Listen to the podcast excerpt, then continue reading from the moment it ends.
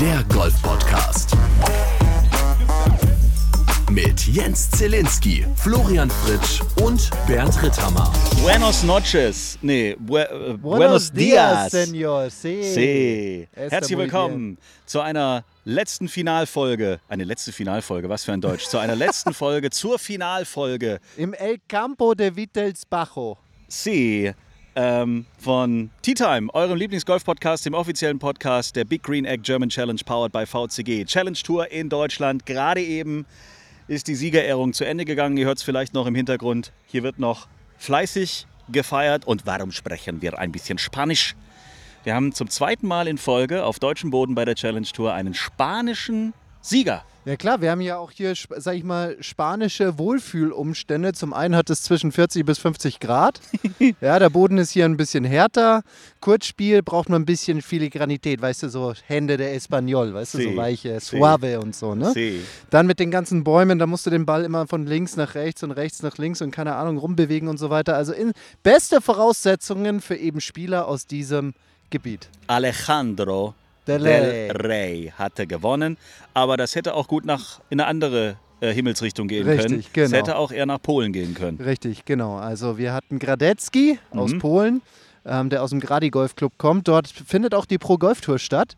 Ähm, der hat auf der 15 ein Igel gemacht, an der 16 ich glaube nochmal einen Birdie hinterhergelegt und hat somit zwei Schläge Vorsprung gehabt, hat dann aber Boogie Boogie gefinisht, um dann in das Stechen einzusehen mit Alejandro Del Rey, Wahnsinn. der dann am 20. Loch, die haben die 18 tatsächlich dann nochmal zweimal gespielt, Ja. nach einem furiosen zweiten Schuss aufs Grün und zwei Putts Birdie und Gradetzky leider nur das Paar die Trophäe der German Challenge in die Höhe stemmen konnte. Wir hören noch mal in die Siegerehrung rein und dann sehe ich, kommt da hinten Bernd schon auf uns zugelaufen. Der war noch mal kurz, glaube ich, duschen. und dann begrüßen wir auch the one and only Bernd Ritthammer bei uns hier im kleinen Podcast-Studio. Aber die Fete gerade, die Siegerehrung war schon sensationell. Wir hören noch mal rein. Ladies and gentlemen, we are extremely pleased to present the winner of the Big Green Egg German Challenge powered by VCG 2022 with rounds of 68, 66, 68, 69 and an overall score of 17 under par. From Spain, Mr. Alejandro del Rey. Was longer than what I thought and what all, everyone wanted, but uh, yeah, really, I mean, I mean, so happy. It's it's it's so tough to like finish the job once you're up there and just everyone's like looking at you and they got like a you got like a big target on your back where everyone's really trying to go after you. And I've managed really well for Saturday, Sunday. Um, today was Probably a little bit tougher than I would have liked, uh, but that's golf and that's competitive golf out here. Everyone just really wants it really bad, and we fight for it as for 20 holes if we need to. So yeah, I mean the the outcome is perfect. I, I wouldn't have changed it for anything, and just really happy. Herrlich. Ein Mann, der heute sich auch ins Ziel gekämpft hat, ist da. Bernd Ritthammer. Ja, danke. Das hört sich genau richtig an. Gekämpft. Gekämpft Gekämpft habe ich nicht. großer. Aber heute, Jens, wir haben gestern, ihr wart gestern Abend bei mir zu Besuch. Ja. Äh, wir haben noch Na, Flo hätte es noch länger gehen können. wir, ja, wir haben ein paar Bierchen getrunken. Wir haben auch uns ein Gläschen Kraken genehmigt. Ähm, Genau eins. Genau eins war es. Also- ja, Jens, es war eins. Deswegen bin ich auch gefahren mit Flo's Auto. Deswegen bist du gefahren. Also du musst so sehen, wenn man, wenn man all diese, sag ich mal, kleinen Stammball haben sie in zusammenzählt ein und Glas in ein. Glas, genau Ja, richtig, darauf Glas. wollte ich Es war hinaus. natürlich, es war ein großes Und- Glas, aber es war ein Glas, das stimmt ja. Ähm, ja, ich habe, äh, wir haben uns sehr, sehr viel über meine persönliche Attitüde beim Golf unterhalten, die im Moment äh, Grandios ja, ist. Un, grandios ungünstig ist, ähm, weil ich die letzten Tage, fairerweise müsst ihr zugeben, ich hatte von der Spielanlage extrem viel Potenzial diese Woche und habe leider auf den Grüns, ja, wie, wie, wie drücke ich es aus? Ähm, Dir viel Potenzial zur Optimierung die gelassen. Grüns waren groß, die Löcher waren zu klein. Oder so ja, ähnlich. vielleicht haben sie andere Löchergrößen im Mittelsbacher Äh, Golfclub. geändert. Auf jeden Fall habe ich heute, um es kurz zu machen, ich habe heute zwar eins übergespielt, aber ich war ein, ein glücklicherer Dude. Ich war ein happy Dude heute und habe nicht gut gespielt, aber dafür ganz gut gepattet. Und Cool. habe mich, nicht, mich nicht so fertig gemacht. Also es, Ja. war, es war ein kleiner Fortschritt. Das war aber gestern auch der. Kraken-Deal quasi, dass wir gesagt haben, heute ist ja eh egal eigentlich, komm, enjoy your life und raus damit. Jeder Bogey ist auch ein schöner Schlag. So war's. Fangen wir mal vorne an in der Woche. Man muss ja erstmal festhalten, es war ja erstmal heilloses Chaos. Also wir hatten fast 40 Grad beim Proamt. Das größere Problem für viele Spieler war aber, sie hatten keine Schläger. Richtig, Kein genau. Arbeitsmaterial. Was war denn da los? Wir hatten ja einige Spieler, die aus Schottland hier runterkamen zu der Big Green Egg German Challenge powered by VCG von der 150. British Open. Yes. Und wer in den Social Media Kanälen unterwegs ist, der hat vielleicht gesehen, dass es von diesem Edinburgh Flughafen Bilder gibt, wo man eher das Gefühl hat, das sieht irgendwie aus wie, keine Ahnung, so eine Produktionsfirma, wo alle möglichen ähm, Schläger, Verpackungen, Gepäckstücke irgendwie rumliegen. 800 Stück lagen da oben rum. Und das natürlich nicht nur von Touristen, die auf dem Weg sind in ihren wohlverdienten Sommerurlaub, sondern eben auch von Spielern, die bei der 150. Ge- Open gespielt haben, auf dem Weg hier runter waren und diese Schläger sind nicht mitgekommen. Und deswegen hatten wir dann am Ende hier Spieler, die eben ohne Material am Tee standen. Und das hat sich natürlich rumgesprochen. Ich bin Mittwochabend gekommen und habe dann nur mitbekommen, ja, es gibt so einige Spieler, die vielleicht nicht spielen können. Habe mich sofort gemeldet, hey cool, vielleicht komme ich ja selber zum Spielen. Aber dann war die Antwort, ganz ehrlich, dass du spielst, brauchen wir nicht, aber wir brauchen deine Schläger. Somit wurden Flo's Schläger die letzten Tage tatsächlich benutzt. Nicht von ihm selber, aber Jamie Rutherford ja. am ersten Tag, am zweiten Tag dann jetzt George Blur. Wieso haben die dann Blur? gewechselt eigentlich? Das ist, äh, weil der Jamie hat dann seine doch bekommen aus Ach, die sind dann Schottland. mittlerweile ja. angekommen, okay. So, George ähm, hatte, hat jetzt insgesamt keine da. Der hat sich anscheinend am ersten Tag irgendwelche geliehen und hat dann mit meinen ähm, am Freitag gespielt, gestern und heute und hat es auch ganz ordentlich, ordentlich gemacht. Hat super gefinisht. Ich habe ihn ab und zu mal hier auf dem Abschlag sehen können. Er ist sehr nett mit meinen Sachen umgegangen. Also ich denke mal, zumindest dass, als du dabei warst. genau, als ich dabei war. Ich rede mir einfach mal an, ein, dass er mich nicht gesehen hat und dass er tatsächlich gut mit meinen Sachen umgegangen ist. Inzwischen sieht es aber aus wie so ein komisches Sammelsurium aus ganz unterschiedlichen vielen Schlägern. Ich weiß, dass ich irgendwann mal im Office mein Lobwedge wieder gesehen habe, weil er irgendwie ein anderes genommen hat. Ähm, also heute könnte es noch spannend werden, meinen ganzen Schlägersatz wieder, äh, sag ich mal, zusammen zu krusteln.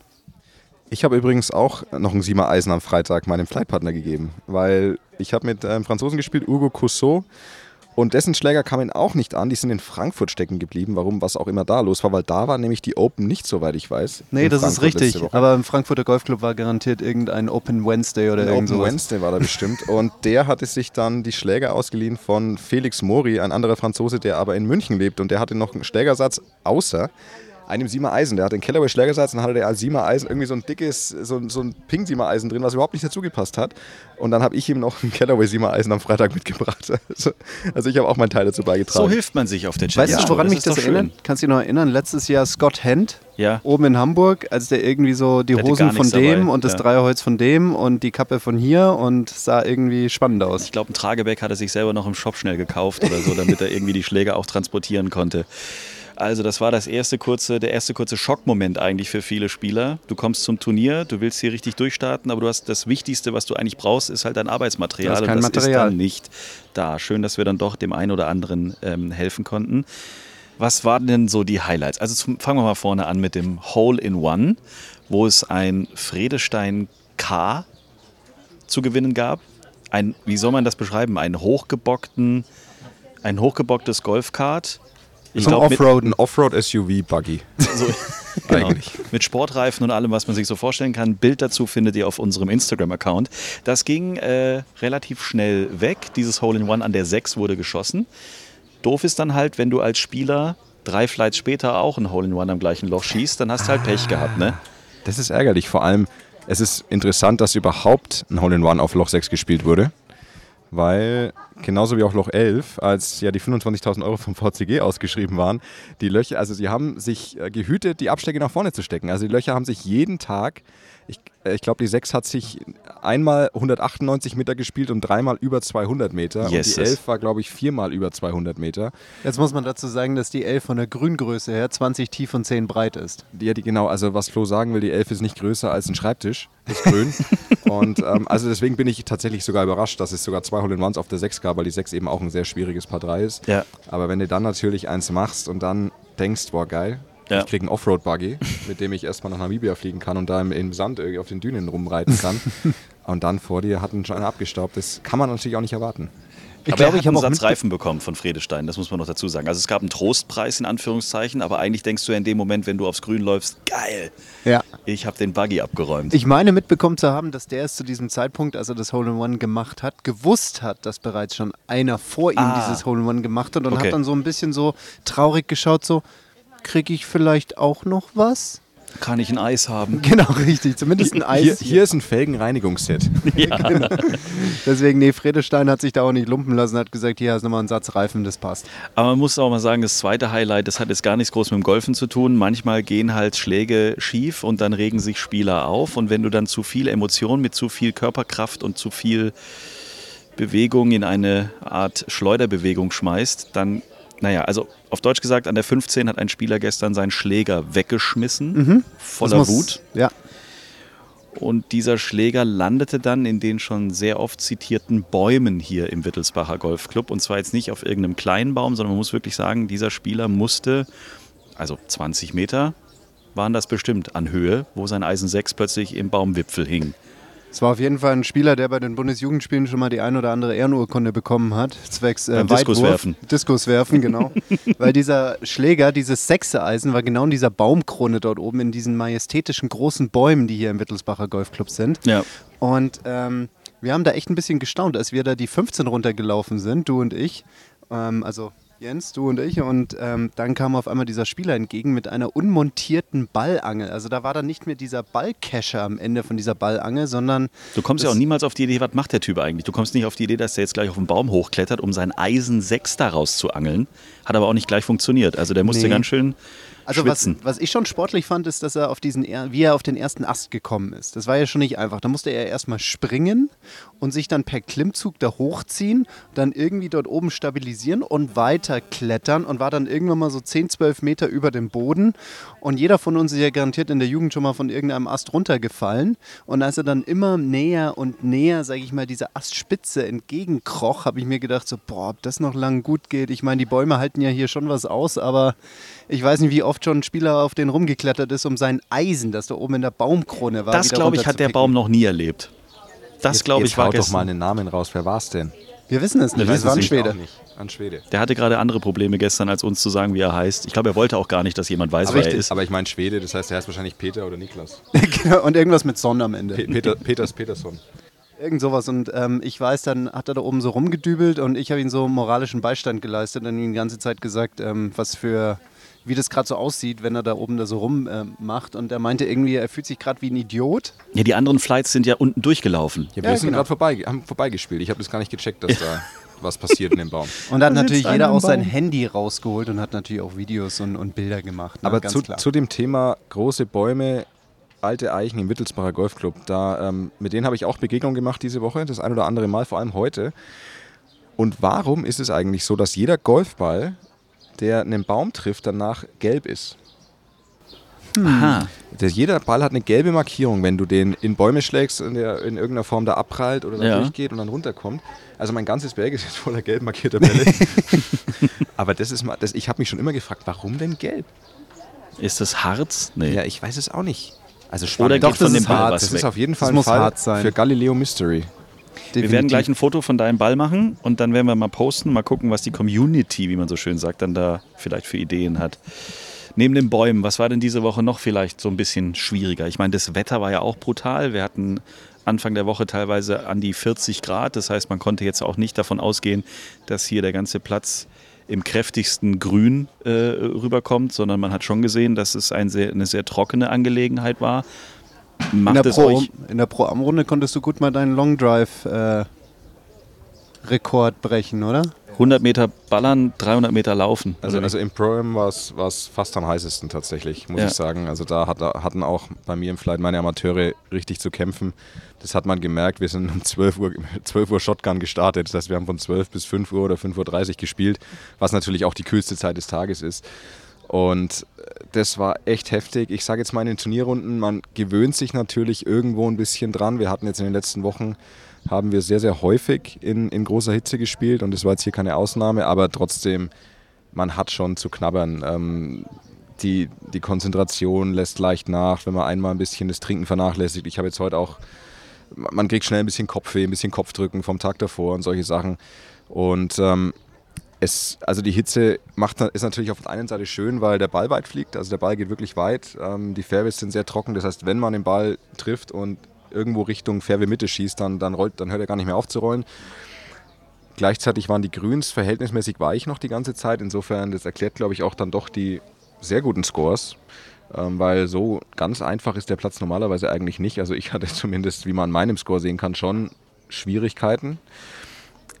Aber ähm, also es ist schwierig. Man muss ja im wahrsten Sinne des Wortes einen kühlen Kopf bewahren, damit man das irgendwie ohne große Konzentrationsfehler hinbekommt.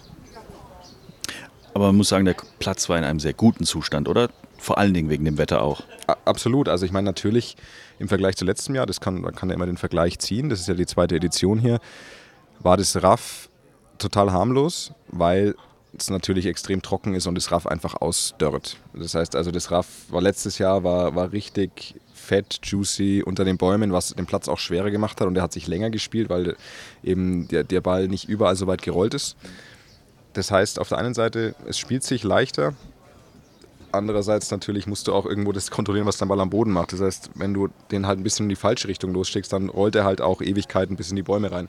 Also es ist schon nicht ganz simpel. Schlägerball vom Tee spielt eine große Rolle. Man hat dieses, dieses Mal viel häufiger die Möglichkeit, ein Eisen 2 oder sowas zu schlagen vom Tee, weil man trotzdem die Länge bekommt durch einen Roll. Was, wenn der Platz, der sich normalerweise eher ein bisschen nasser spielt, ich kenne ich kenn ihn ja eben über andere Jahreszeiten hinaus auch.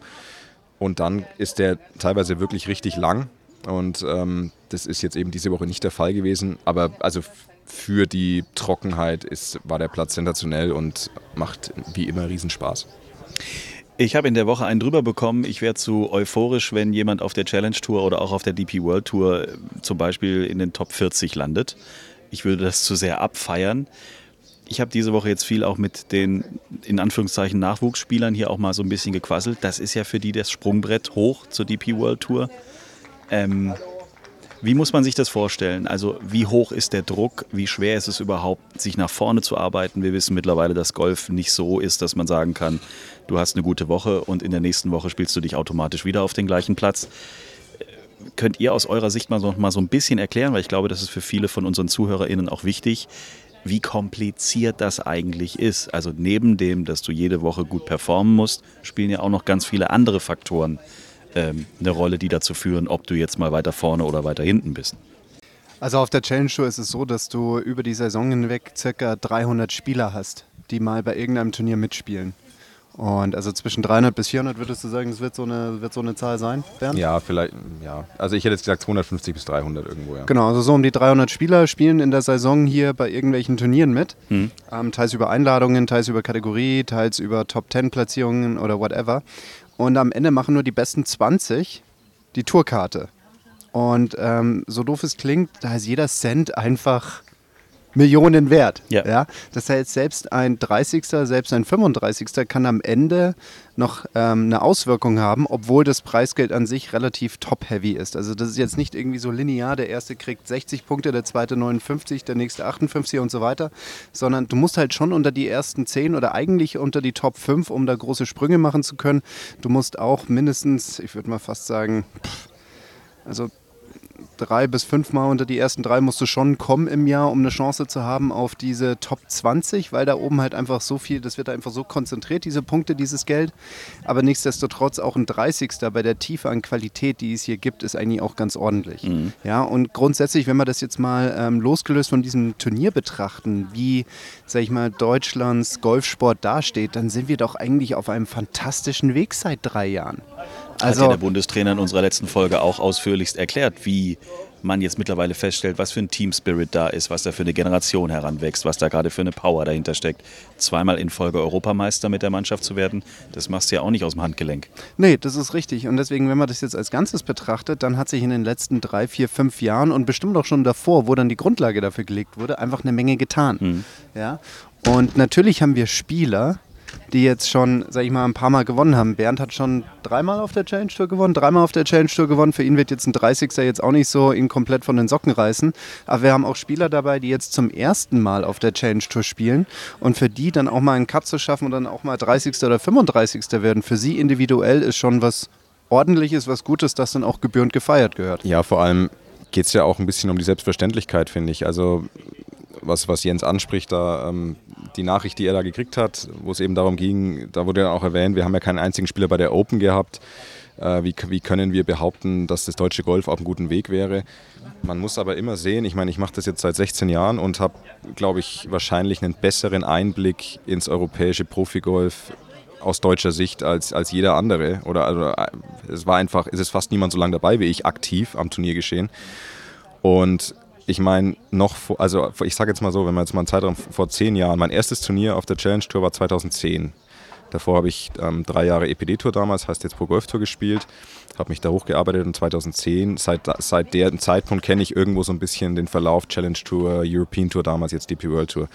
Und die, wir waren noch nicht ansatzweise jemals so breit aufgestellt in der, in der ähm, was, was die Anzahl der Spieler angeht, die auf den Touren Berechtigung haben als jetzt. Noch nicht ansatzweise. Ich kann mich erinnern, ich war, ich war mehr als einmal der einzige deutsche Spieler auf dem Challenge Tour Turnier, der einzige Spieler beim European Tour Turnier. Und jetzt äh, schaut man sich die Challenge Tour an. Ich meine, wir hatten diese Woche was 22 oder 24 Starter. Natürlich ist das eine, Außen ein Sonder Sonderturnier, weil beim eigenen Turnier hat man immer mehr, aber wir haben wir haben auch so auf der Challenge Tour im Schnitt wahrscheinlich 10 bis 12 deutsche Starter. Wir haben vor allem auf der DP World Tour wie viele, acht, neun, zehn Leute, die im Moment regelmäßig spielen dürfen, weil sie sich eine Kategorie erspielt haben. Und es sind regelmäßig vier, fünf, sechs unserer Leute im Cut. Und ganz, ganz oft macht mindestens einer eine Top Ten. Also das ist ja wirklich, in zwei von drei Wochen macht irgendein Deutscher eine Top Ten. Und das ist von da, wo wir, natürlich sind wir noch keine Golfmacht, das ist ja völlig klar. Aber von da, wo wir herkommen, ist es, haben wir endlich mal eine gewisse Breite geschaffen und vor allem, was das bedeutet. Und ich finde, das, das konnte man an, an Nationen wie Frankreich super sehen in den letzten Jahren. Frankreich hat nicht diese Weltklasse-Spieler, aber die sind extrem breit aufgestellt. Also die haben wahnsinnig viele Spieler, die auf der Tour spielen dürfen. Und was das, was das macht jetzt, die sehen jetzt die ganzen jungen Spieler, Hurley, Matti, Yannick Paul, dann auf drüben noch Jeremy Paul, ich vergesse gerade alle, Marcel, Max, also alle, Nikolai, die machen alle einen guten Job und auf einmal sieht der 18-, 19-, 20-Jährige, der auch mit denen dann teilweise zusammen Lehrgänge bestreitet im Team Germany, sieht, ach ja, warte mal, das ist ja, das ist ja ein legitimer Weg, den ich einschlagen kann. Das ist nicht so, ich muss in der Lotterie gewinnen, um das zu schaffen, sondern es gibt Leute, die äh, vor drei, vier Jahren auf meinem Leistungsniveau waren, die jetzt da ihren Weg machen, gutes Geld verdienen und immer wieder mal an eine richtig, richtig gute Platzierung ranschnuppern. Und deswegen sind wir absolut auf einem guten Weg. Ähm, wir sind nicht die USA, wir sind nicht England, das ist völlig klar. Aber für, für, für den Stand, für den deutschen Golf, also fürs deutsche Golf ist das im Moment äh, sensationell, was wir machen. Und ich denke eben durch diese Selbstverständlichkeit, die jetzt auch bei jüngeren Spielern kommt, wird sich die Breite im Idealfall noch verdichten. Und je mehr Spieler man hat, desto mehr hat man potenziell auch Leute, die herausstechen und die dann auch Majors spielen dürfen und auch bei Major dann vielleicht mal performen.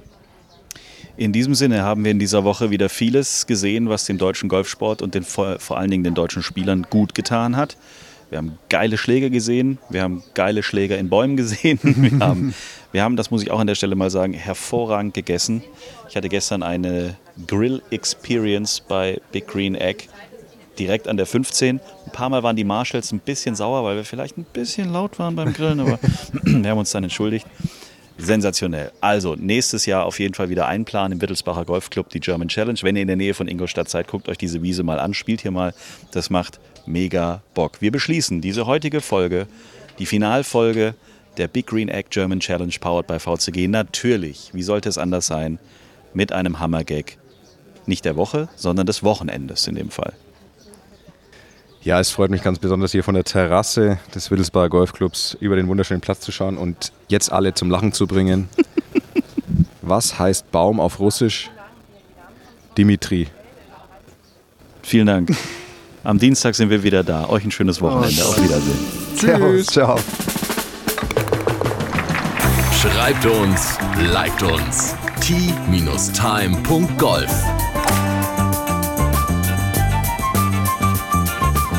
Tea Time, der Golf-Podcast. Auch auf Facebook und Instagram. Tea Time.